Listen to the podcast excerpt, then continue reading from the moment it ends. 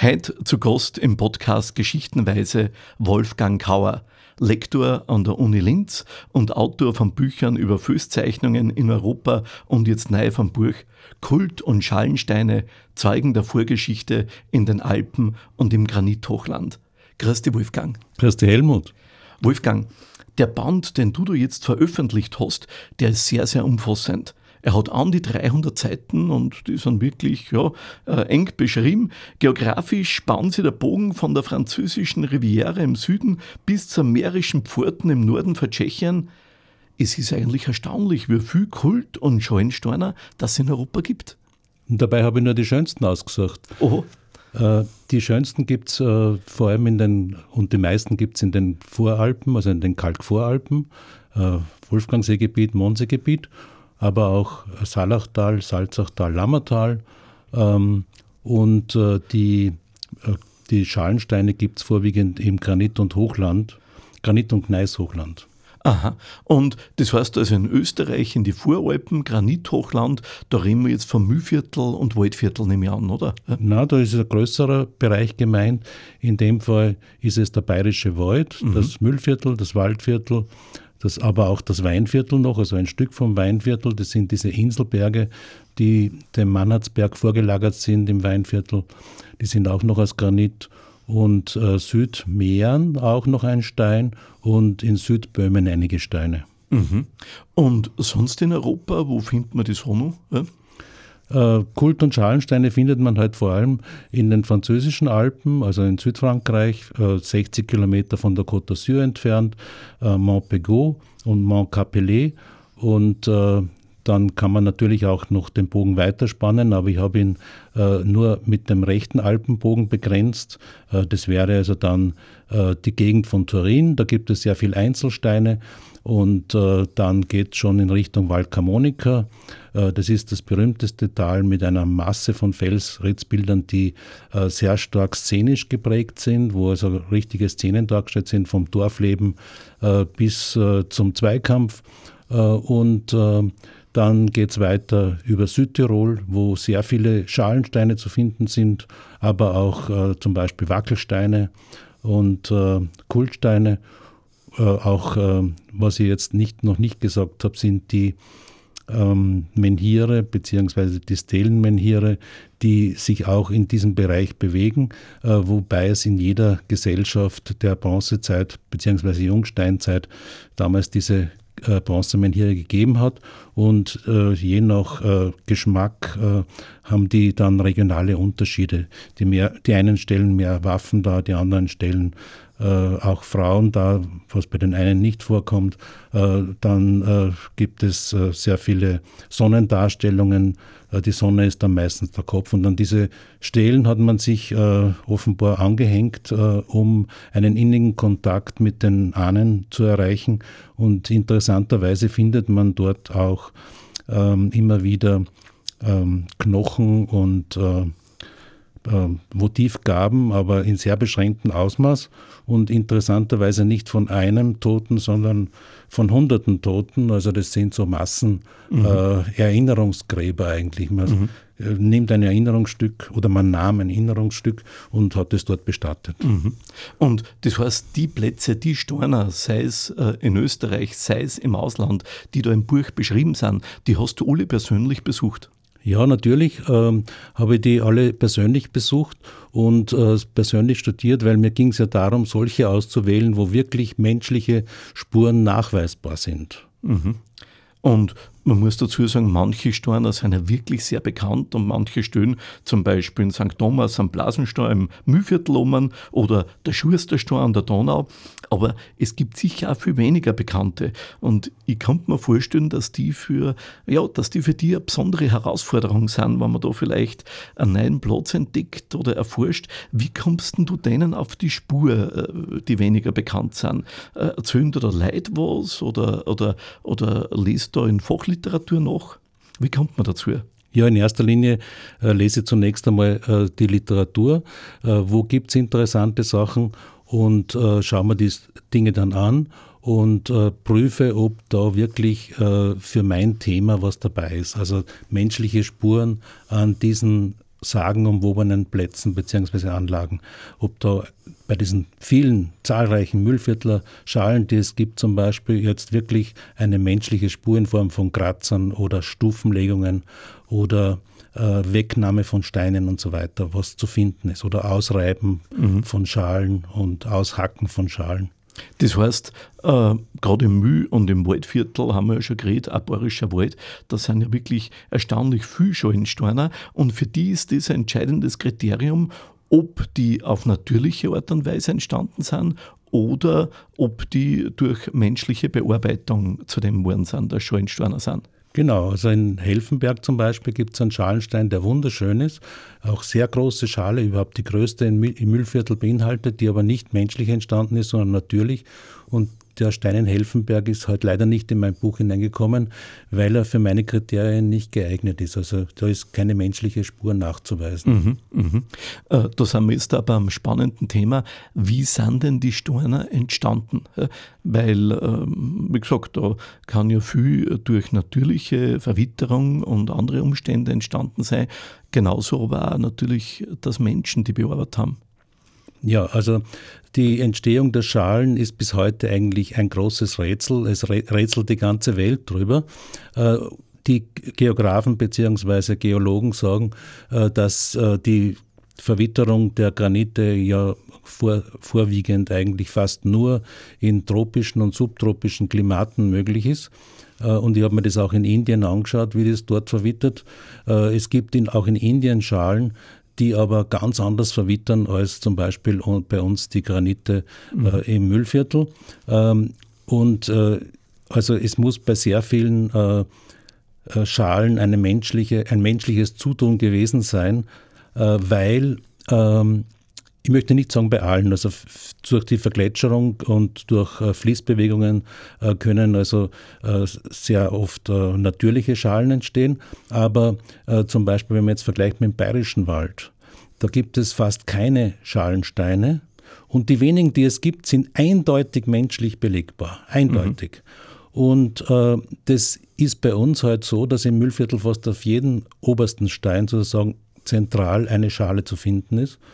Äh, das ist auffällig, obwohl wir das gleiche Gestein und äh, auch die, gleiche, äh, die gleichen Klimate gehabt haben wie der bayerische Wald, mhm. benachbart sind. Mhm. Ja. Also da ist deutlicher Unterschied in der Anzahl der, der Schalen bei uns, wirklich auffällig auch zentral, auffällig süd, Südwest gerichtet, also mit der Aussicht nach Südwesten, was auch dem herzynischen Fallen entspricht, also dem natürlichen Fallen äh, dieser varistischen Gebirgsbildung. Und äh, trotzdem äh, muss man aber sagen, man muss da eine gewisse Distanz als äh, Autor bewahren und wirklich äh, nachweisen, dass es eindeutig äh, menschliche Züge daran gibt. Entscheidend ist ja natürlich auch, dass Menschen durch die Plätze immer wieder inspiriert worden sind. Das heißt, man kann sich das ja so vorstellen, dass früher, gerade wenn man aufschaut, Mühlviertel, Böhmerwald, da war ja noch viel, viel mehr Wald als heutzutage. Und der Fösen, der da rausgerockt ist, der war für die Menschen ja entscheidend, auch um irgendwo den Überblick zu bewahren, wenn man so will. Das heißt, die Welt war im Grunde ein wenig andere. Die Frage ist jetzt, viel Steiner, das sehen wir ja, haben die Menschen zu sagen inspiriert wahrscheinlich in Form von irgendwelchen Naturgeister, die dann nachher zum Teufel geworden sind im Zug der Christianisierung. Wie geht es dir da, wenn du zu so einem Platz kommst? Äh, Gibt es da was Verbindendes? Merkst du die unterschiedlichen Qualitäten von den Plätzen? Wie erkundest du die? Ja, ja also mir geht es so, dass ich wirklich da auch besondere äh, Gefühle äh, spüre, wenn ich so an Platz bin, nämlich äh, im Sinne von Ästhetik. Also diese Plätze sind meistens sehr schön mhm. äh, hergerichtet. Äh, es sind äh, störende Steine weggeräumt und äh, weggenommen, herausgenommen und äh, die, die Eigenart, die Typik äh, dieser Landschaft ist herausgestrichen eigentlich. Und es gibt ganz wenige Steine, wo es mir wirklich persönlich auch ganz eigenartig gegangen ist. Mhm, mh. Und äh, wenn man so einen Platz erkundet, wie macht man das? Du kommst jetzt hin zu so einer Felsgruppe. Ja? Wird die dann was naheliegend ist, bestiegen, äh, kriegst du einmal durch den Durchgriffstein, äh, vermisst du die, fotografierst du die oder setzt du einfach hin und lässt es auf die wirken? Äh, wie ist äh, typische Erkundung? Ja? Also meine Erkundungen sind so, dass ich wirklich jeden Winkel erkrieche und schaue, ob es irgendwo Zeichen gibt, äh, Ritzungen oder Setzungen. Oft ist es nur ein Einzelstein, der schon auf den Menschen hinweisen kann. Zum Beispiel äh, ein Verbindungsstein, den man braucht, um von einer äh, Felsformation äh, zu einer anderen zu gelangen, wie zum Beispiel im Grafenhäusl im Waldviertel. Da ist es ganz deutlich, dass ein Trittstein eingefügt ist oder auch am Bernstein, an den Bernsteinen, muss man eigentlich genau sagen, im Mühlviertel bei Eigenschlegel. Mhm. Und die Plätze haben ja ganz unterschiedliche Qualitäten. Ja, und wahrscheinlich sind sie auch zum Teil ganz unterschiedlich verwendet worden. Ja, wenn man schaut, so, ich sage jetzt einmal, so ein Bugelweh-Lucker ist sicher was ganz anderes, wie wenn das so ein klarer Aussichtsfösen ist. Ja, nimmt man das gleich wahr oder muss man da erst ein gewisses Gespür, eine gewisse Sensibilität entwickeln? Ja, also äh, bei der Buckelweh-Lucken ist es ja eine sehr lange Tradition, äh, die man feststellen kann, aber darüber hinaus konnte ich also ähm, feststellen, dass es hier eine äh, auffällige Ähnlichkeit mit zwei Frauenfiguren gibt, monumentalen, und dass die Schulter und der Brustbereich der einen Frau also eindeutig äh, eine Vielzahl von menschengemachten Nischen, Opfernischen aufweisen. Es können keine Besteigungstreppen sein, weil die erst in zwei, drei Meter Höhe beginnen mhm, mh. und dort aber ganz gehäuft auftreten. Das wäre also widersinnig, so knapp äh, nebeneinander und hintereinander und übereinander mhm. diese Nischen einzufügen als Treppen. Mhm. Äh, in dem Buch, da sind etliche Abbildungen von der Venus von Willendorf welche Verbindung äh, inhaltliche gibt es zwischen der Frauenstatuetten und Schollensteiner? Ja?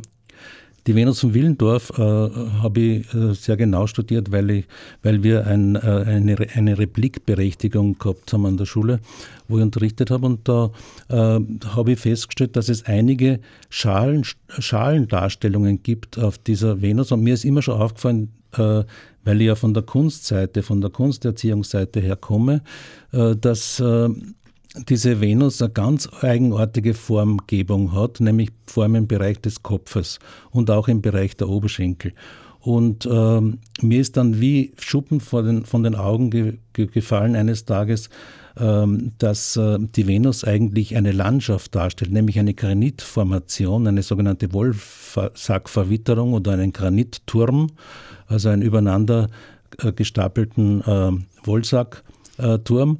Und dass dort ähm, auch in dieser Venus ähm, äh, Schalen zu finden sind, äh, in Miniaturform natürlich in der Statuette und äh, dass man äh, auch in der Natur genau an diesen Stellen solche Schalen findet im Stein. Das heißt aber umgekehrt jetzt, wenn man das Alter bestimmen möchte, ähm, dieser Schalen, dieser runden Steinschalen, die es ja auch gibt, ähm, dann komme ich auf ein Alter von etwa 27.500 Jahren, als unsere Venus von Willendorf äh, entstanden ist. Was konnte das damals bedeutet haben? Äh, dass der Mensch eigentlich die Landschaft als Frau äh, mhm. abbildet, so wie heute äh, vielleicht symbolisch eine Frau Landeshauptmann stehen würde, nicht? Ja. Im, ja. Im Waldviertel ja. oder in Niederösterreich. Ne? Aber nicht in Stein gemeißelt. Aber nicht in Stein gemeißelt. Wie wir wissen bei den ja.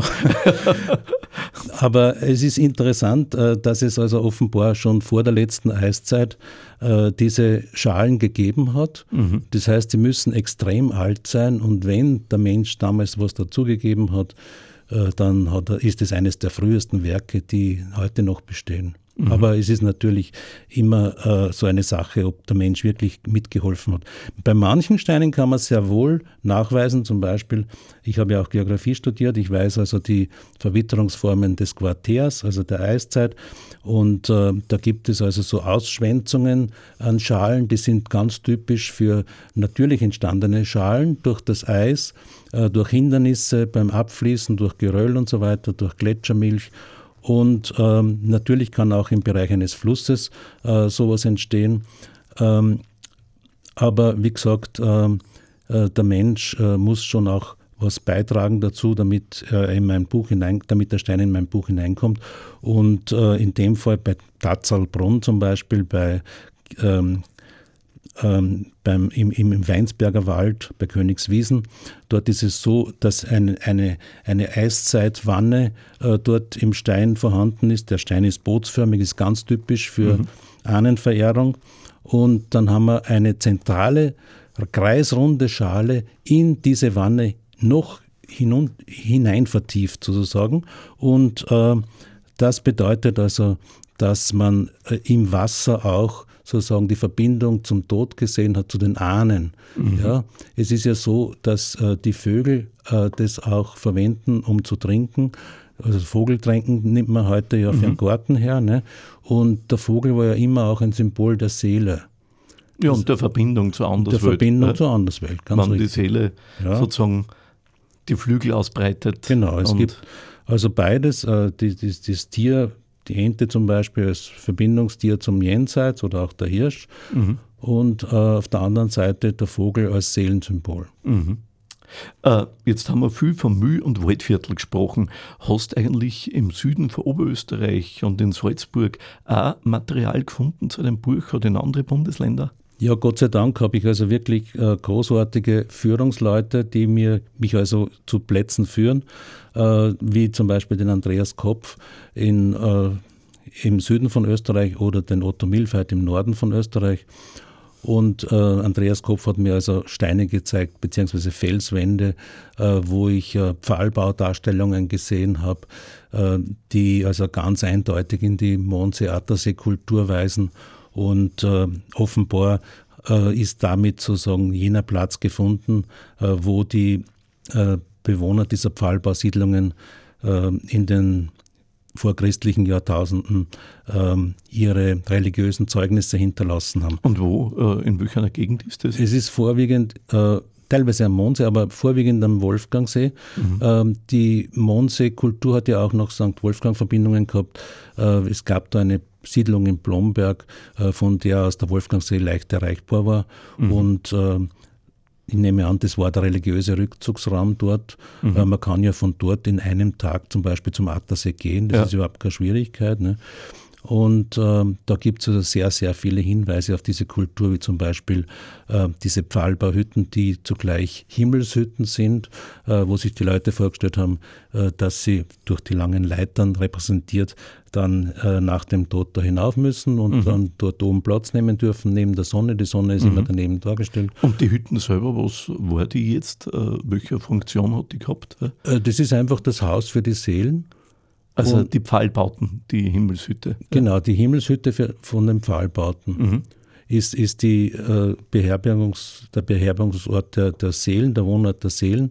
Kann man besonders schön in Oberitalien äh, nachvollziehen, wo das noch viel deutlicher in der Eisenzeit ausformuliert worden ist. Mhm. Äh, wir haben ja wesentlich äh, erzählerische, narrativere äh, Felsritzbilder in Oberitalien, die mhm. uns wesentlich mehr noch aussagen als die Felsritzbilder bei uns. Aber trotzdem, bei uns gibt es äh, auch viele Tierdarstellungen und äh, die Seelen sind bei uns äh, oft äh, zwickelförmig. Mhm. Also so wie eine Wäscheklammer. Aha. Äh, so ähnlich hat auch die Webergabel ausgesehen, die man damals verwendet hat. So ein Stück wurde auch aus Holz äh, im See gefunden, im Attersee gefunden. Äh, und die hat offenbar die Seele repräsentiert, weil solche Gabeln sehr häufig dargestellt werden. Es gibt zum Beispiel eine ganz berühmte Höhle da ganz versteckt im Wolfgangseegebiet, wo als einziges Symbol diese Gabel doppelt vorkommt, also wahrscheinlich ein Ehepaar. Mhm. Und äh, Heraus, außerhalb der Höhle, ist aber alles geschmückt mit Felsbildern. Aber mhm. in der Höhle nur dieses eine Felsbild. Das heißt, mhm. es muss ganz großartige Bedeutung gehabt haben. Mhm. Und, und sag, äh, bei diesen Himmelshütten hat man dann die Toten wahrscheinlich dort bestattet oder äh, waren die wirklich den Seelen vorbehalten, dass die kultisch einfach sozusagen leer waren bis auf die Seelen? Ja? Also da müssen jetzt die Archäologen nachforschen, weil das kann ich nicht beantworten, mhm. ob da jetzt jemand bestattet worden ist.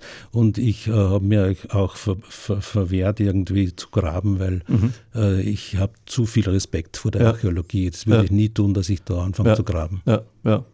Sag, äh, du wohnst, lebst in Salzburg, Stichwort Untersberg. Um den ranken sie ja eine Fülle von Sagen und Geschichten.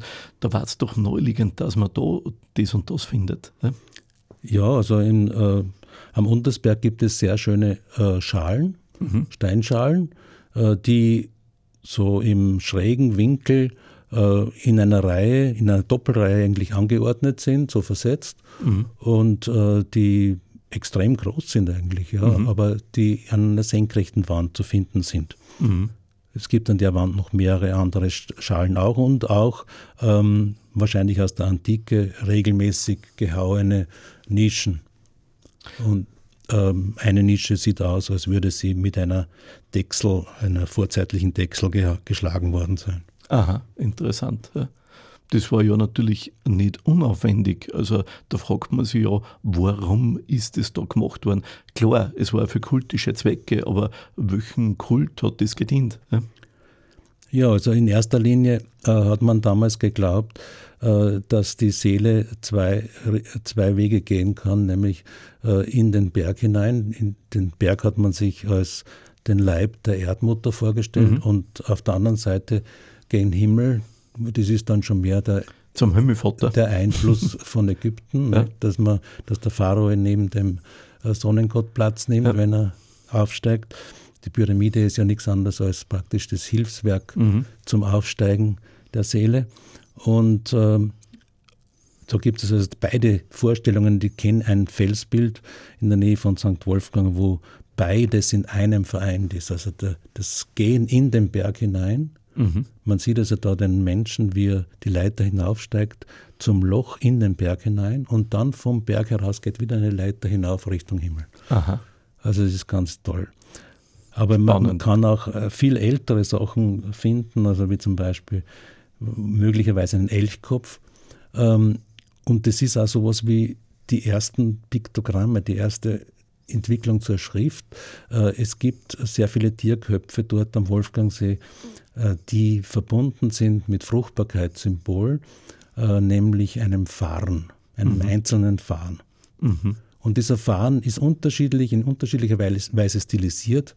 Einmal zum Beispiel ist er natürlicher Ort, dann ist er wieder einfach nur so der eingeringelte Farn, mhm. dann ist er ähm, zum Beispiel stilisiert zu einem Hakenmeander. Mhm. Also das ist großartig und da kann man dann natürlich auch rückschließen auf die Kulturen, die das gemacht haben. Also es gibt die Lengiel-Kultur in Ostösterreich, äh, von der dieser Hakenmeander kommt.